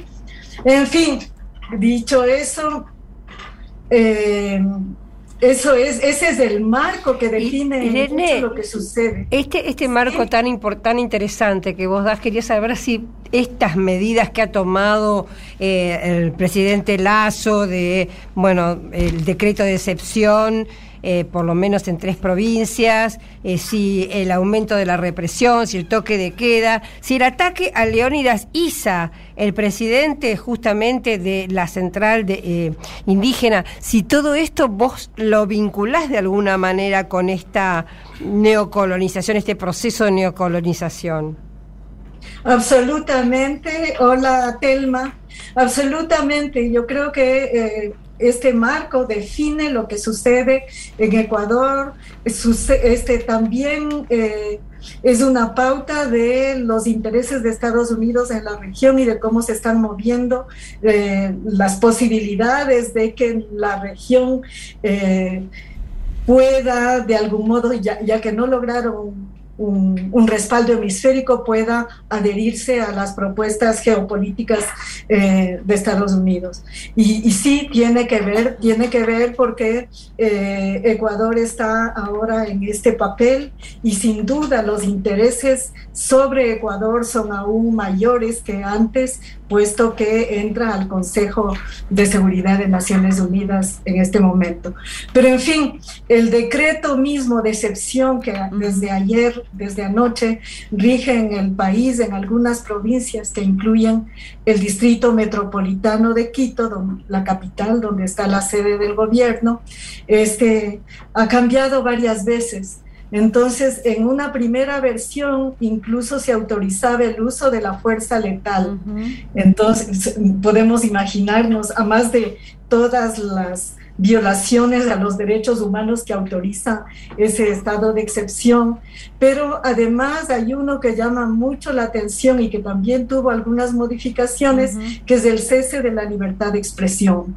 Eso es muy raro en los tiempos actuales que se lo nombre de modo tan frontal y que incluso eso incluye el cese de la, del acceso a las telecomunicaciones y un control de la policía y el ejército al, a las distintas aplicaciones digitales. Entonces, es un estado de excepción verdaderamente duro. Eh, claro, eso comprende, como en todos los estados de excepción, el cese del derecho a las libertades de reunión, de asociación, etcétera. Entonces, mm, lejos de la democracia liberal de la que habla justo los neoliberales como el presidente Lazo, estamos en dictadura. Y, la lucha, y la lucha, Irene, ¿cómo ves que se está desarrollando ese paro indefinido, esa lucha frente a la cual se declara este estado de excepción? Bueno, aquí en Ecuador, históricamente, un actor importantísimo es el pueblo. El pueblo está movilizado y responde a la convocatoria de movilización para defender sus derechos. Entonces hemos visto en todo el país unas movilizaciones desde mi registro sin precedente. Ajá. ¿Más que octubre de 2019?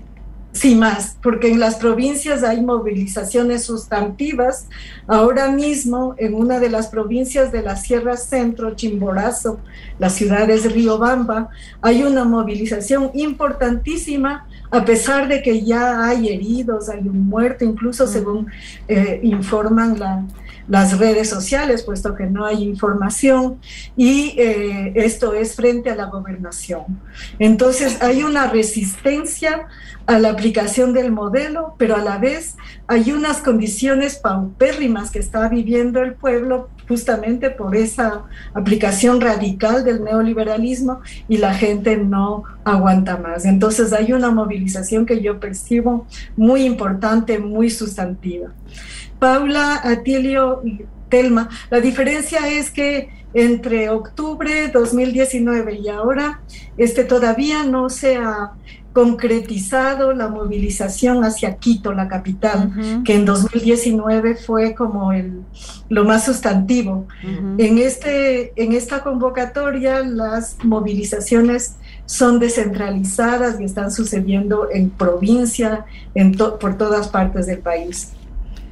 Así es, aunque Leonidas Isa escuché que sí están preparando llegar a Quito, pero bueno, veremos lo que pasa en estos días, porque justamente frente a eso declaran este toque de queda, este estado de excepción. Pero bueno, Irene, eh, te agradecemos muchísimo esta entrevista. Vamos a seguir hablando de Ecuador, tenemos, espero que la lucha siga, así que te vamos a volver a entrevistar eh, enseguida en estos tiempos y te mandamos un abrazo muy grande. Gracias a ustedes, un abrazo enorme. Abrazo. Bien, Irene, adiós. Diálogo Internacional. Atilio Borón en AM530. Somos Radio. Cuentan que en Oaxaca se toma el mezcal con café. Cuentan que en Oaxaca se toma el mezcal con café. Dicen que la hierba le cura la mala fe que la hierba le cura la mala fe. A mí me gusta el mole,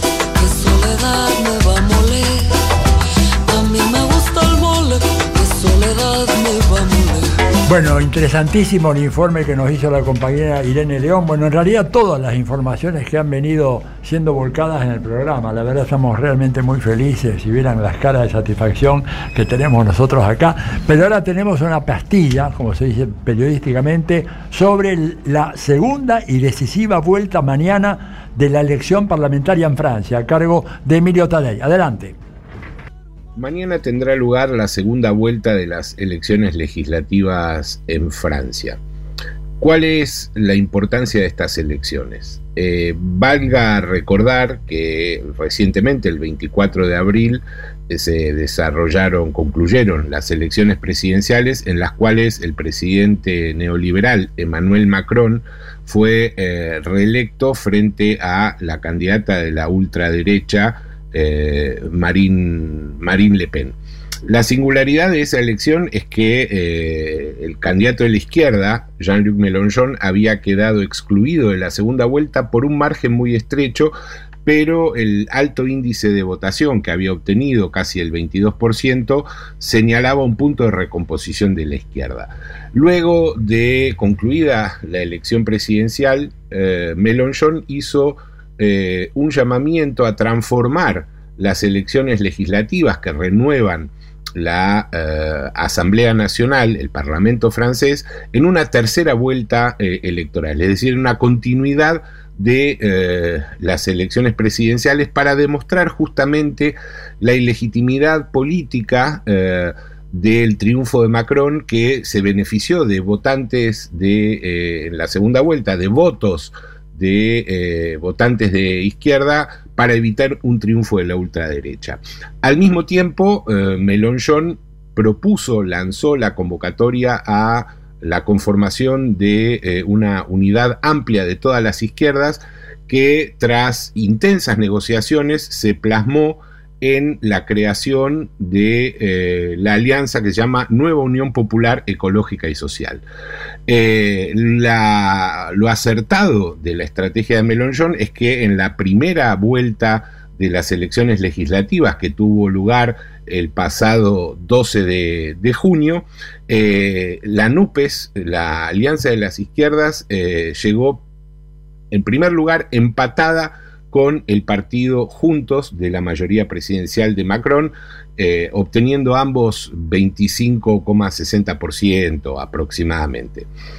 Eh, este resultado eh, plantea la posibilidad de que el presidente reelecto no cuente con una mayoría legislativa propia, para avanzar en sus contrarreformas neoliberales.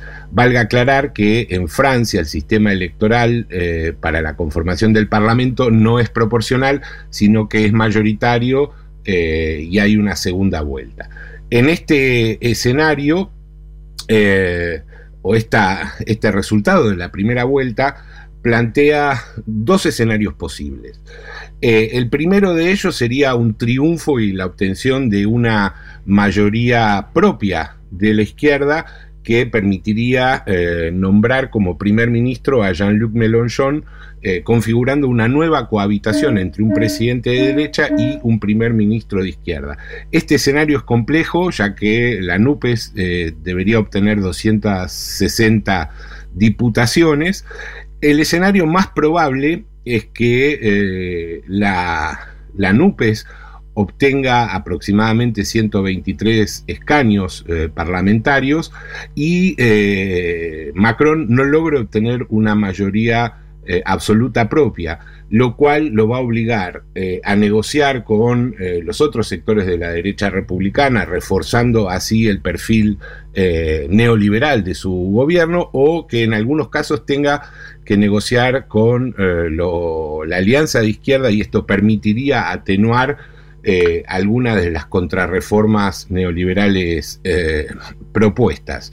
Eh, sea como sea, creo que ya el resultado de la primera vuelta pone de manifiesto que la predisposición de unión de las izquierdas ha servido a romper esa polaridad entre derecha y extrema derecha que se puso de manifiesto en las elecciones presidenciales y eh, sobre todo abre eh, una, una nueva agenda de discusión que estaba absolutamente ocluida ¿ah? eh, por la división de la, izquierda, cuestión que resulta sumamente importante en el contexto europeo. Y sin lugar a dudas, Mélenchon emerge como una referencia, como un líder referencial para un proceso de recomposición de las izquierdas en, Europa.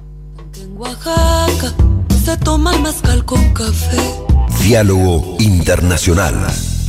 Deja tu mensaje en nuestra línea de oyentes de WhatsApp 11 3200 0530. Somos Radio. AM530. Agua mineral, botellones y dispenser para el hogar y la oficina. Hacé tu pedido al 4201-2627 o mandanos un mail a info arroba aguatronador.com.ar. Tronador, agua de mesa envasada. 12 de octubre 632 en Avellaneda. Protection Top SRL, empresa de seguridad privada, instalación de alarma, cámaras, servicios de seguimiento, custodias personalizadas, rastreos por GPS, servicios especiales, las 24 horas, los 365 días del año. Llame gratuitamente al 0810-333-2008 o al 4-205-9777. Protection Top, líder en seguridad privada.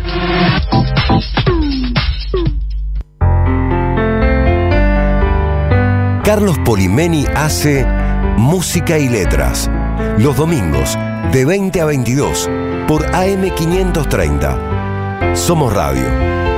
Toma aire. Es tiempo de escuchar. Es tiempo de hablar. Es tiempo de parar. Es tiempo de avanzar. Es tiempo de resistir. Es tiempo de ser libres. Hace cinco años recuperamos un medio pensado y administrado por sus trabajadores y trabajadoras. Somos dueños de nuestro diario porque somos dueños de nuestras palabras. Tiempo argentino. Es tiempo. Asociate a nuestra comunidad www.tiempoar.com.ar. Somos radio, pero somos más que radio. Entra a am530somosradio.com y encontrá un menú diferente a lo que da vueltas en la red. Noticias, información exclusiva, análisis y grandes momentos de la radio en el nuevo portal de AM530. AM530. Somos redes. Somos radio. Donde estés y cuando quieras, escucha Radio UNDAV. Baja la aplicación en tu celular. Búscanos en tu tienda de aplicaciones como Radio UNDAV y escucha nuestros contenidos. Baja la aplicación en tu Baja la celular. aplicación en tu celular. Donde estés y cuando quieras, Radio UNDAV. Hacemos otra comunicación. Otra comunicación.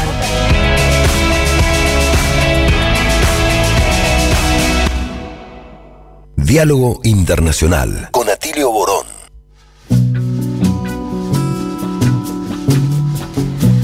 Gracias, Emilio, por tu informe sobre Francia. Y ahora vamos directamente a, seguir con este tema tan importante en nuestra América, lo que está pasando en Ecuador. Y vamos a entrevistar al analista político, periodista Javier Lazo. Buenas tardes, Javier, ¿cómo estás? Buenas tardes, Javier. Eh, buenas tardes. Un honor estar en AM530 con esta maravillosa compañía, la envidia sana que siempre produce la radio. No hay cosa más maravillosa que la radio por su naturalidad, por esa falta de, eh, eh, o mejor dicho, esa ausencia exagerada del histrión, ¿no? Que caracteriza, por ejemplo, a, a la televisión, entre otras cosas. Así que un honor estar en AM530 de Argentina y rodeado de ustedes. Perdóname, eh, eh, no sé tu nombre, compañera. Ella, Eh, es Paula, ella es Paula Klachko y acá tienes a Telma Luzani, ¿verdad? Una gran periodista eh, argentina. Este, y más allá están Marcelo Rodríguez y Federico Montero. Este, hay que decir que Javier, aparte de ser un gran observador, un atento observador de la vida política latinoamericana y ecuatoriana, ecuatoriana principalmente, tiene un programa que se llama Palabra Suelta, ¿verdad? Que se transmite, que se puede ver por internet, que tiene una serie de entrevistas bien, bien interesantes que realmente nos permitimos recomendar a nuestro público. Bueno, pero sin más halagos. Javier, cuéntanos qué es lo que está pasando en Ecuador en este momento. Hay una situación, suspensión de derechos constitucionales, eh, un levantamiento en ciernes este, a nivel nacional. ¿Cómo está la cosa?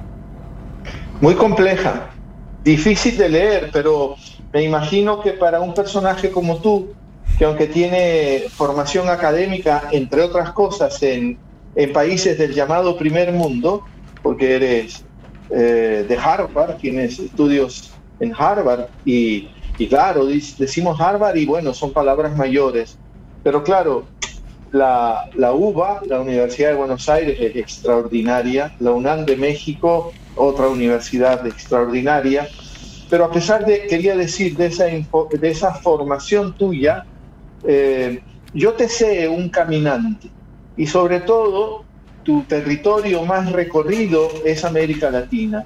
Y yo te conocí en Ecuador.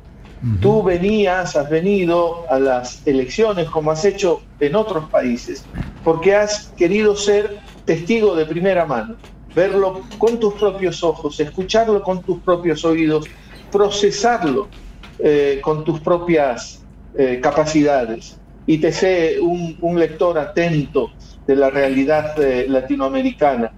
la pandemia nos limitó a todos, nos quitó movilidad, eh, nos amenazó a todos, a, mucha gente infectó, en fin, ¿no? Y, probablemente eso te ha impedido moverte, porque de otra manera ya estarías en Ecuador. Así es. Para, para, para ver con tus propios ojos lo que aquí está pasando.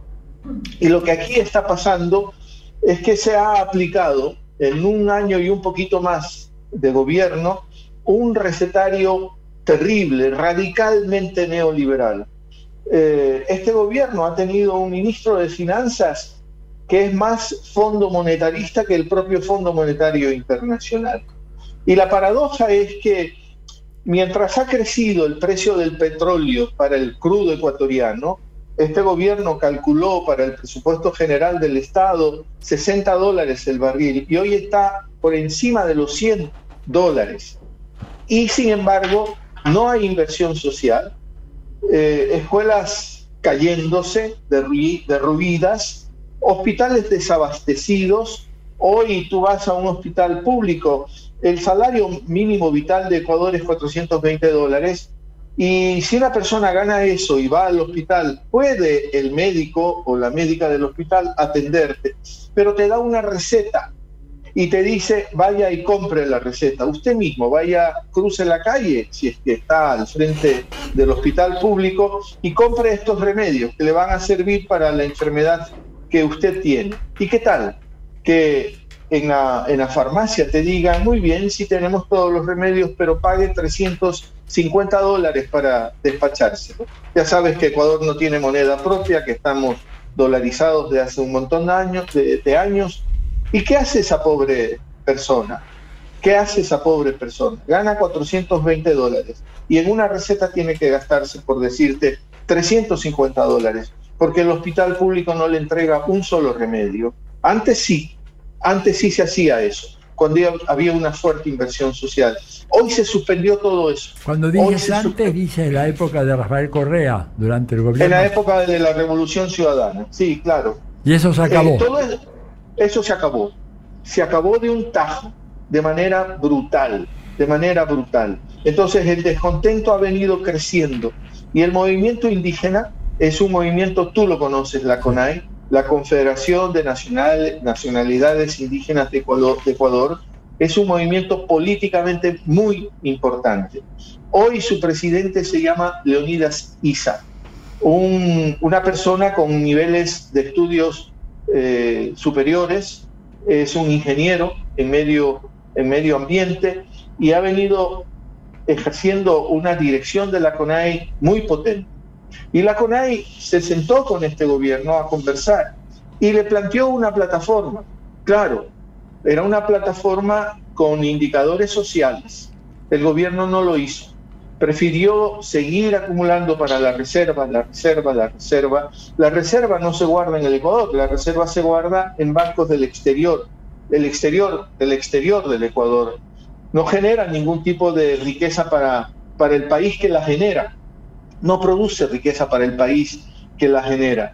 Y entonces mandas a la reserva y lo que estás haciendo en el fondo es garantizando pago de deuda externa y haciendo crecer el valor especulativo de los tenedores de esos papeles de deuda que no son necesariamente personas fuera del Ecuador. Mayoritariamente son ecuatorianos que tienen esos papeles. O sea, es el sistema financiero ecuatoriano que los tiene, que tiene esos papeles. Y cuando fortaleces la reserva, estás fortaleciendo a ese sector es decir, a menos del 1% de toda la población ecuatoriana, mientras ha crecido, a Tilio y a las compañeras y compañeros que están en la mesa, ha crecido el desempleo, ha crecido el desempleo, porque no hay inversión pública. Porque si no hay inversión pública en realidades como las nuestras, como la de Ecuador, pues no hay crecimiento económico, no hay crecimiento de empleo, se agudiza el problema de la pobreza, Ahora vienes a Quito, que conoces tanto, o Guayaquil, y la mendicidad es pavorosa, es pavorosa. Guayaquil hoy es mi ciudad, yo soy guayaquileño. Eh, Guayaquil hoy es una de las ciudades más peligrosas de América Latina. El índice delincuencial ha crecido muchísimo. Habrán escuchado ustedes las crisis carcelarias que hemos tenido, ya más de 500 personas asesinadas en las cárceles de Ecuador, eh, una brutalidad, una brutalidad. Entonces, la paradoja es que Guayaquil, como tú sabes, administrada por la derecha desde hace 30 años, el Partido Social Cristiano, queriendo construir a Guayaquil como destino turístico. Y hoy llegas a Guayaquil, a Tilio, hoy llegas a Guayaquil y te vas a encontrar con unas pancartas, unos letreros enormes que la alcaldesa de esa misma matriz de derecha social cristiana ha puesto ahí con las fotos de los delincuentes capturados como escarmiento. Entonces yo me imagino esa paradoja, ¿no? A ver, la quiero hacer destino turístico, pero una persona que viene de afuera llega a Guayaquil, aterriza, empieza a circular por la ciudad y lo que ve son esas pancartas enormes de los delincuentes te vas a aterrorizar, vas a decir, ¿a dónde he venido a parar yo? De, media vuelta, señor taxista, y devuélvame al aeropuerto porque me voy de aquí. Oye, eh, Javier, acá la, compañera Telma Luzani, que tú sabes, una gran periodista argentina, tiene una pregunta para hacerte, un comentario. Adelante, Telma. Hola, Javier, ¿qué tal? Quería preguntarte sobre la popularidad de em, Gustavo Lazo, porque justamente todo esto, este panorama que estás contando es bastante desolador. Entonces, por un lado, quería saber cómo está su popularidad y cómo es si, las élites económicas de los bancos, etcétera, lo siguen apoyando o ya le están retirando algún apoyo? Mira, las encuestas eh, dicen algo eh, terrible, ¿no? Eh, él tiene una base dura del 20%. Esa es la votación que obtuvo en la primera vuelta electoral, porque aquí en Ecuador también hay el balotaje, la segunda vuelta.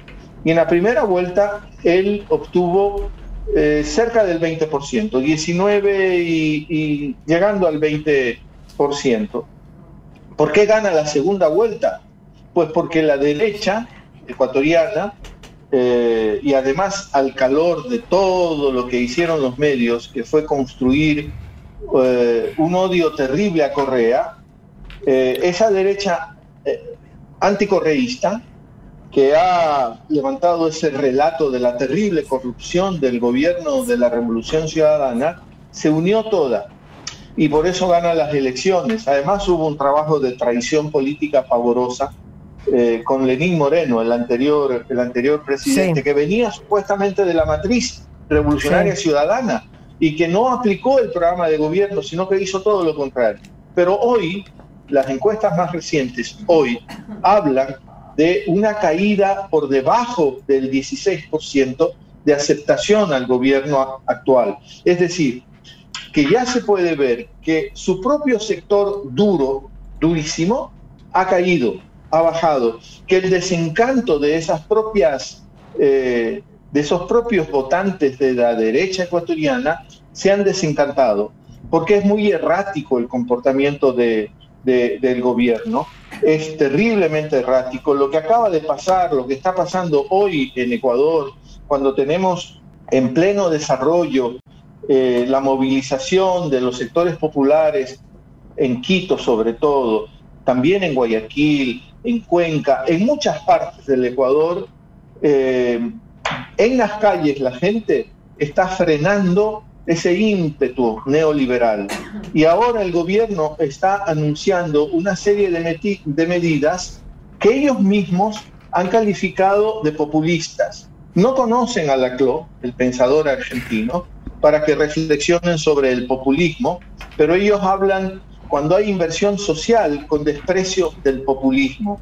Y hoy, el día de hoy, el gobierno anuncia medidas, eh, aumentar el bono de la pobreza, es decir, eh, se le da a familias que están en la línea de la miseria un bono mensual para ayudarles a pasar el mes. Siempre dijeron que eso era auspiciar la vagancia, que la gente entonces no trabaja, sino que espera el bono. Hoy anuncian incrementar el bono.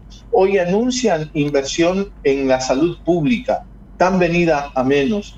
Hoy anuncian perdón o condonación de deudas, de deudas para sectores pobres. Es decir, el recetario que ellos calificaron de populista, que caracteriza al populismo latinoamericano, insisto, no en el concepto de ese pensador de tu país, ¿no?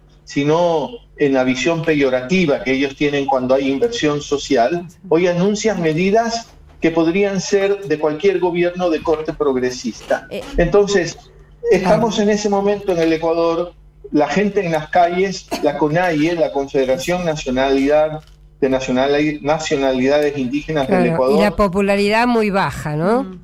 A ver, Paula. Sí, Javier, para terminar, porque ya tenemos que terminar el programa, pero cortito te preguntaba, a pesar de que eh, eh, la, convocatoria central y la movilización principal es de la CONAIE, vos hablás la gente en las calles, en las ciudades, en ciudades importantes, eh, esto también ha rebalsado a la CONAIE, hay participación popular, también hay, sindicatos que han apoyado las demandas de la CONAIE. ¿Vos cómo ves esta situación? ¿Hay, hay gente además que está apoyando al pueblo en general y frente a este estado de excepción brutal con la posibilidad de intervención de las Fuerzas Armadas, ¿qué, escenario está planteado ante la decisión de la, del pueblo de seguir en las calles? Sí, se ha sumado todo, ¿no? Se están sumando todos los movimientos políticos y sociales, sectores de trabajadores, eh, los trabajadores de la salud, educadores, todo el mundo se va sumando porque estás bien informada. Eh, ha sacado un decreto en donde se restringe la libertad de expresión. Mira tú, ellos que hablan de la libertad de expresión pueden contar, yo hago, como dijo Atilio, un programa usando la red, me pueden cortar, me pueden cortar, porque en ese decreto están queriendo eh, limitar la libertad de expresión incluso en las redes. Y, y lo peor de todo, están hablando del uso letal de la represión de las manifestaciones, el uso letal. Letal, es la palabra que están utilizando en ese decreto. Ahora salieron a decir que era un borrador nomás, que no era el decreto.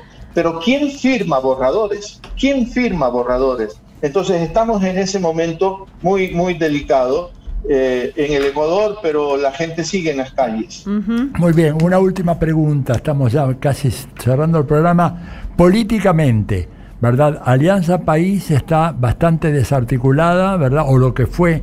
¿Hay alguna expresión en el plano político, aparte del movimiento social de los indígenas y de la población urbana en, en el Ecuador en este momento?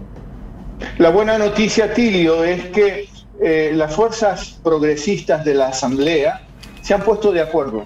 Ah, se han puesto de acuerdo. Ahí está UNES, que es la ex eh, Revolución Ciudadana, ¿no? Y con otras fuerzas eh, progresistas de la Asamblea se han puesto de acuerdo y le han exigido al presidente de la Asamblea que convoque, convoque inmediatamente a la Asamblea para cortar esos decretos del gobierno actual. Ahí ya hay estos asomos de, de, una, de una unidad de las fuerzas progresistas en el Ecuador. Basta de esta división absurda, ¿no? Que, ha hecho mucho daño cuando esta izquierda tiene esa incapacidad de dejar a un lado estas vanidades, estas figuraciones. Así que la buena noticia es que ya tenemos señales indiscutibles de que se va a reunir la Asamblea y frenar todo esto.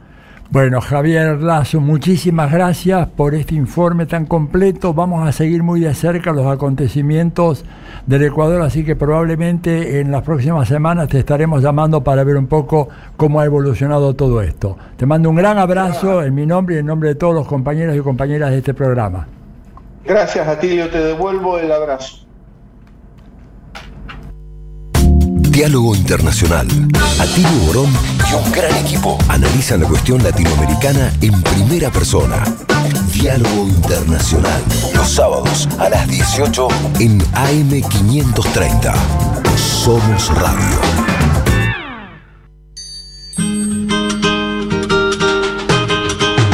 Maria, Maria, um dom, uma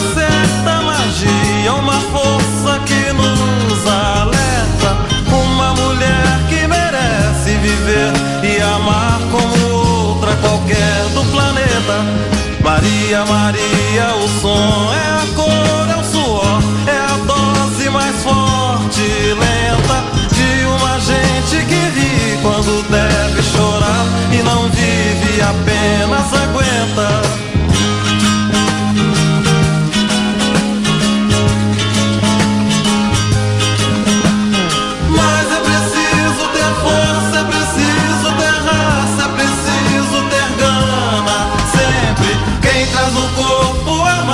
Bueno, gracias al excelente informe de Javier Lazo. Debo aclarar, Javier Lazo es nada menos que el hermano del presidente Guillermo Lazo, Chan. con el cual mantiene una muy tirante relación o no relación desde hace más de 25 o 30 años, ¿verdad?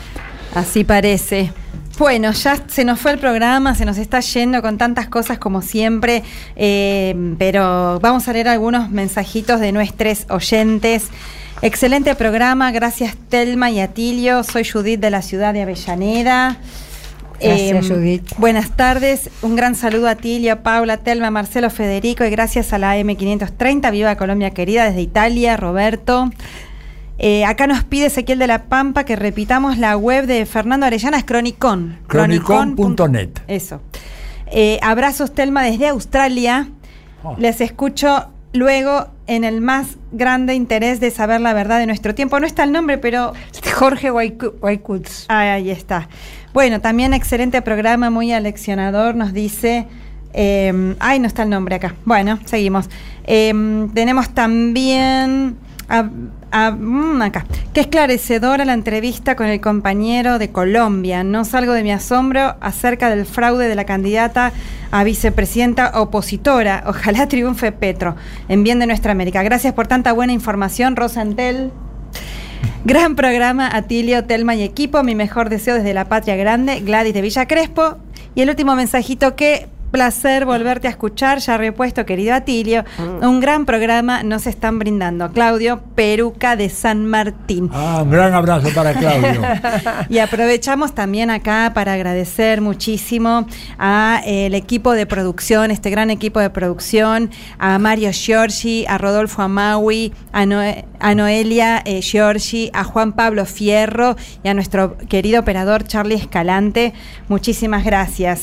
Y bueno, esta semana eh, también para mencionar algo de nuestro país, eh, se cumplieron 67 años de los bombardeos a Plaza de Mayo, ¿no? Aquel fatídico 16 de junio de 1955 en los prolegones, menos de lo que tres meses después sería definitivamente el golpe de Estado contra eh, el general Perón. Pero ese 16 de junio, ese sí que fue un, un acto terrorista de lo peor que tuvimos. El en- más grande de la el más historia grande de la argentina. historia Y- argentina, y ¿no? ocultado de una manera Absolutamente. impresionante, Hasta el día ¿no? de hoy, Hasta el día de hoy no se conoce del todo exactamente. Realmente, realmente yo me estoy alrededor mío, mucha Hubo- gente me dice justamente que no sabe. una, una, cele- digamos, una conmemoración Un acto. En, en acto en Plaza de Mayo. Yo creo que fue el primero. Que se hizo. 309 personas murieron. Lo que ¿eh? se sabe, decía de un familiar, una Aparte hija. de los mutilados No, y, y- y- eh, eh, gente que fue herida y que nunca más se supo de ellos. Así es, realmente algo inédito en la historia, que el bombardeo de la Fuerza Aérea, en realidad de la Marina, pero no, los aviones bombardeando en un día cualquiera, a las 3 de la tarde. También eh, recordemos que en Chile también la Fuerza Aérea bombardeó, pero apuntando los, mi- Pero- los- las bombas a la Casa de la Moneda. Pero en, nada como esto. en ¿no? este Sí, caso fue diferente exacto. porque fue Sí. sobre la plaza, con Sobre la la población plaza, bueno. civil, con niños en Agrego excursión. una, una sola cosita, Federico, nomás. Esos aviones tenían una inscripción en Sí. la nariz del avión que decía Cristo vence. Así es. Y ese ocultamiento histórico de lo que sucedió, de la violencia contra el peronismo, que dio origen a 18 años de proscripción, eh, fue un ocultamiento ex post, porque en ese momento no, no es que lo hicieron sin mostrarse, de hecho, digamos, hacían gala de Claro. lo que habían realizado, se sacaban fotos con los aviones, con las, con las bombas pintadas, etcétera, y fueron recibidos como héroes esos eh, genocidas en Uruguay en ese momento. O sea que había una situación de, ocultamiento que luego se construyó históricamente, pero en ese momento, con, a, a plena luz del día, no solo fue el bombardeo, sino el vanagloriarse de haberlo hecho, construyéndose este mito de la, de la revolución libertadora, que todos sabemos fue una revolución fusiladora. Exactamente. Claro, y en, es- esa- en aquel momento hacía falta, ¿no? Para eh, lograr justamente el golpe dos meses después. Pero después del golpe se ocultó, a la historia argentina se ocultó completamente. Así es. Y también queremos recordar, Marcelo. el- Sí, otro aniversario mucho más grato que tenemos hoy. Le queremos mandar un saludo a todas nuestras compañeras y compañeros de la Universidad de Avellaneda, ya que hoy se están cumpliendo un nuevo aniversario, 12 años de que se fundó y comenzó a funcionar la universidad en la cual muchos de nosotros y muchas de nosotros trabajamos cotidianamente y qué mejor forma de celebrarlo con este programa, que es una coproducción de la radio UNDAB con la radio de las Madres de Plaza de Mayo. Excelente, excelente conmemoración. Bueno, también aprovechamos a saludar a nuestros amigos y amigas de Venezuela, de la Radio del Sur, de Oyeven, que están eh, pasando nuestro programa por la Patria Grande, por Venezuela. Sabemos que el presidente Maduro volvió de una gira muy productiva, muy fructífera en varios países importantísimos del Oriente, bueno, Turquía, Qatar, Kuwait, Argelia. Irán, Argelia. Argelia creo que no me estoy olvidando de ninguno, con todos estableciendo acuerdos comerciales, en fin, esto que decíamos también la vez pasada, mostrando que el mundo es mucho más grande que de lo que pretenden los Estados Unidos. Así que nos vamos despidiendo el sábado que viene, vamos a estar recordando también los 20 años del vil asesinato a Darío Santillán y Maximiliano Costequi. Bueno, le vamos a estar hablando justamente, va a ser sábado 25 y el 26 de junio se van a estar cumpliendo 20 años. Y va- vamos a tener posibilidad de comentar qué pasó en Colombia y qué pasó en Francia, que son Cierto. dos elecciones decisivas, porque ojo, si llega a ganar Mélenchon, la mayoría parlamentaria en Francia, se puede mover el centro de gravedad de la política europea de una manera muy significativa. Así es. Y, que gane Petro mañana. Que gane Petro por dos horas menos que en la Argentina, muy atentos, se vota desde las 8 hasta las 4 de la tarde, dos horas menos, hay que estar atentos ahí, todas las miradas puestas en lo que pueda pasar. Es. O sea que a las 19 horas tendremos el resultado definitivo. Sí, No, el sábado que viene tenemos presidente nuevo en Colombia. Sí. Claro. Y probablemente podamos tener un, un nuevo pre- premier en Francia. Bueno. No. vamos entonces con Petrio y con Francia Márquez, pero también con Francia, la de Melenchón. Un abrazo, hasta el sábado que viene. nuestro miedo Ser consecuente de cuerpo y de mente Para alzar el vuelo por senderos nuevos Porque tu luz cotidiana enciende la sonrisa que sale por la mañana. Creo en ti porque veo tu fuerza inexplicable Esa justa dignidad inconmensurable Yo reafirmo que tu rabia proviene del dolor y tu lucha florece del amor. Porque en ti me veo yo Creo en ti. Creo en ti. Con problemas y dilemas, con trabas, con vallas, con tropiezos y con penas. Creo en el cotidiano que hemos hecho a mano, tallado con el paso de lo que caminamos. Nadie muestra su careta Sonrisas y morilletas Solo esconden la verdad Desarticulando la micropolítica de la vida personal Creo en nuestros sueños Volando para el cielo Creo en tus acciones más fuertes que balas Transformando nuestro barrio al final de la jornada Con ideas que el dinero no compra ni paga Por eso yo no vine a convencer los convencidos ni a predicar a los que se sienten vencidos. Yo vine a compartir con quien haya entendido que la pelea empieza por el nido. Porque tu luz Diálogo Internacional. Atilio Borón y la cuestión latinoamericana en primera persona.